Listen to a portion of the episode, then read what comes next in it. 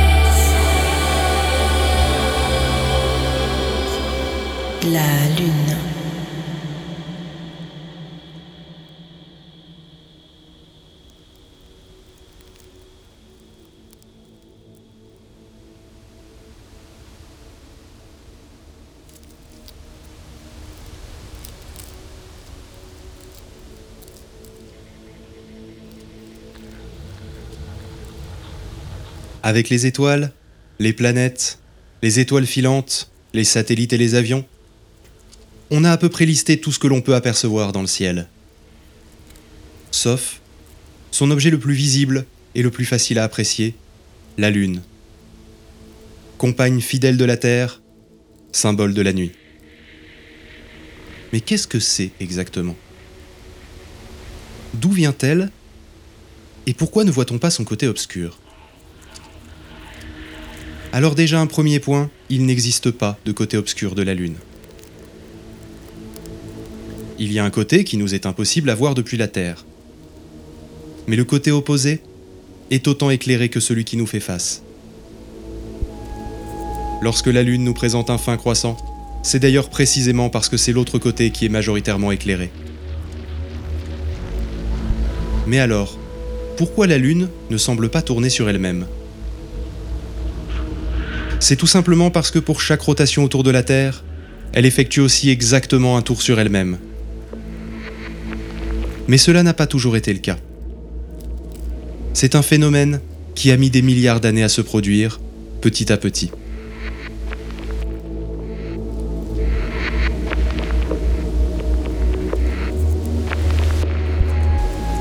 Et cela est lié aux marées.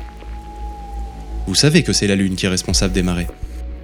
Son attraction, sa gravité, imperceptible pour nous, lorsqu'elle est appliquée sur toute l'eau des océans, tire l'eau en direction de la Lune et en fait monter le niveau.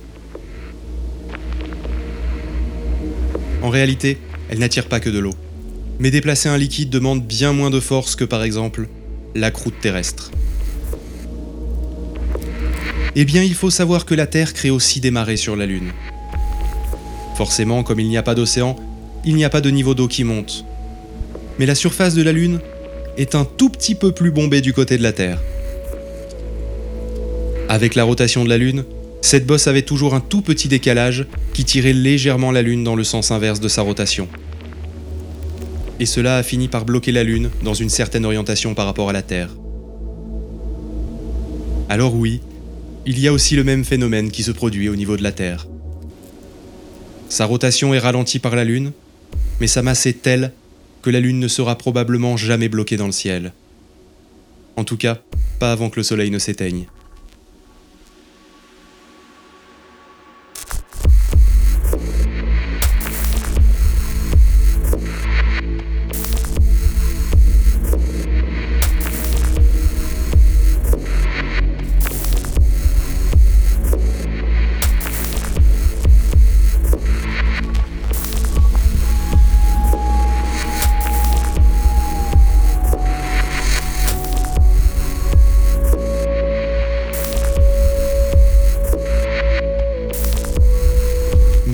La Lune Est-ce une planète capturée par la Terre lors de la formation du système solaire et qui s'est mise à tourner autour d'elle? En partie oui, mais en bien plus violent. Suite aux missions Apollo et à l'analyse des roches rapportées de la Lune, on s'est aperçu qu'il s'agissait de roches similaires à celles présentes sur Terre. Si nous n'avons pas de réponse définitive, nous avons néanmoins une théorie qui fait consensus au sein de la communauté scientifique. Il y a 4,5 milliards d'années, lorsque le système solaire était toujours en train de se former, et environ 100 millions d'années après la formation de la Terre, la poussière de la nébuleuse originelle avait presque fini de s'agglomérer en planète. Mais il y avait une planète naine, Theia, un peu plus petite que la Terre, presque de la taille de Mars, qui avait une orbite très proche de celle de la Terre. À force de se frôler, la gravité les a attirés l'une vers l'autre. Et elles se sont percutées à 40 000 km/h. De cet impact titanesque, il reste deux aspects encore présents aujourd'hui. L'inclinaison de l'axe de rotation de la Terre, qui est à l'origine des saisons, et bien sûr, la Lune. Lors de la collision, des tonnes et des tonnes de matière ont été éjectées du cratère. La Terre était heureusement à peine formée. Elle était encore une boule de magma en fusion. Et elle a vite retrouvé sa forme sphérique. Cette matière éjectée est en partie retombée et continue de former notre planète. Mais une quantité importante est restée en rotation autour de la Terre. Pendant cette période, la Terre avait donc un anneau de roche et de poussière. Imaginez un peu, un anneau barrant le ciel. Cela devait être magnifique. On n'aurait pas survécu 5 secondes à la surface de la Terre à l'époque. Mais on peut toujours l'imaginer. À la manière d'un système solaire miniature, les plus gros blocs ont attiré les plus petits et se sont agglomérés entre eux pour former une boule, notre Lune.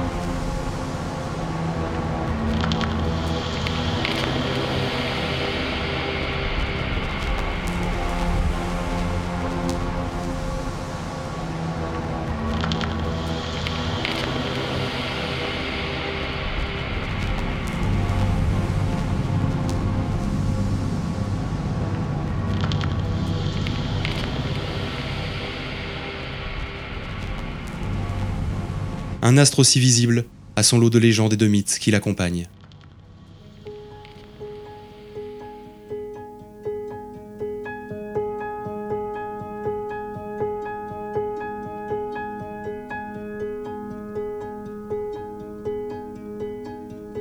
En général, elle est représentée comme une version nocturne du Soleil. Et dans la majorité des cultures, ils forment tous deux un couple homme-femme, Au Bénin, par exemple, la lune, Mahu, incarne le féminin. Elle est la déesse de la nuit, de la sagesse et de la connaissance. Le soleil, Lisa, représente quant à lui le principe masculin. Il contrôle le déroulement des jours et détient la force et le pouvoir qui soutient le monde. Lorsque Mavu et Lisa s'accouplent, une éclipse se produit dans le ciel. Tous deux sont ainsi à l'origine du monde. Ils sont les créateurs des dieux et de l'humanité. Au Japon, c'est l'inverse.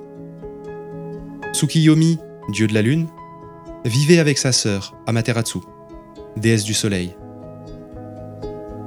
Un jour, elle l'envoya en ambassadeur auprès de Ukemochi, déesse de la nourriture pour participer à un merveilleux repas. Mais quand Tsukiyomi vit que la nourriture qui lui était servie provenait de la bouche et du nez de la déesse, il fut si dégoûté qu'il la tua sur le champ.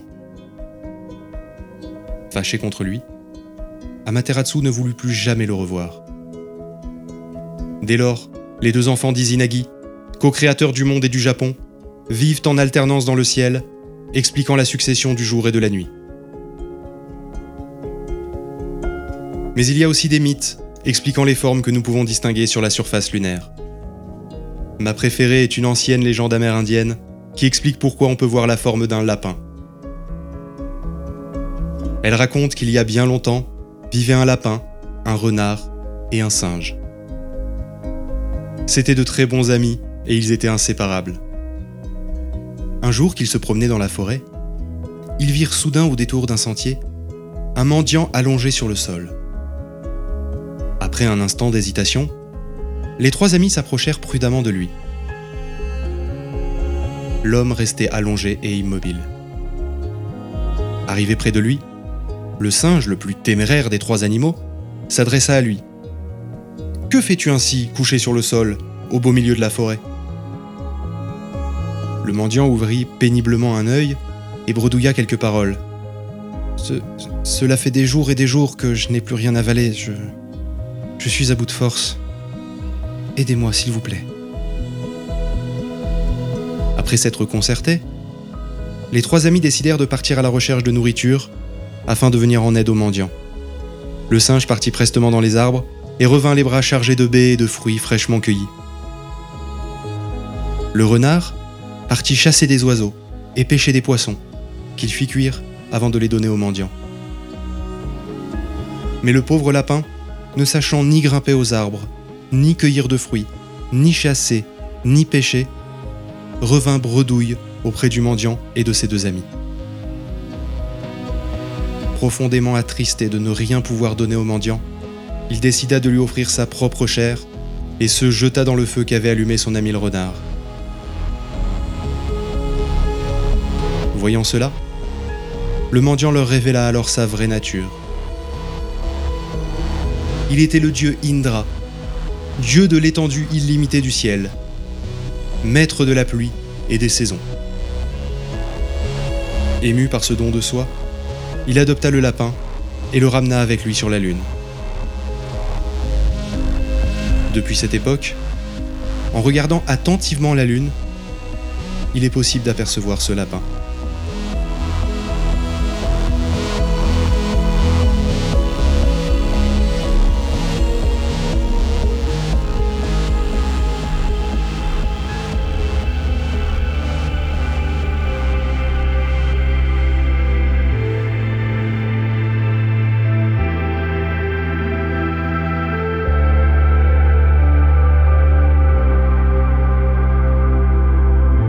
De nos jours, on lui attribue des effets sur nos comportements, les naissances, voire l'agitation des enfants.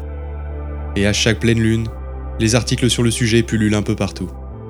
On peut régulièrement lire que nous mettrions 5 minutes de plus à nous endormir, passerions une nuit raccourcie de 20 minutes et aurions un sommeil plus agité. Ce qui est certain, c'est que la Lune a contribué à la vie sur Terre telle qu'elle est aujourd'hui. Sans les saisons, par exemple, Rien ne dit que la vie aurait été possible. Alors regarde la Lune et dis-toi que sans elle, nous ne serions peut-être pas là.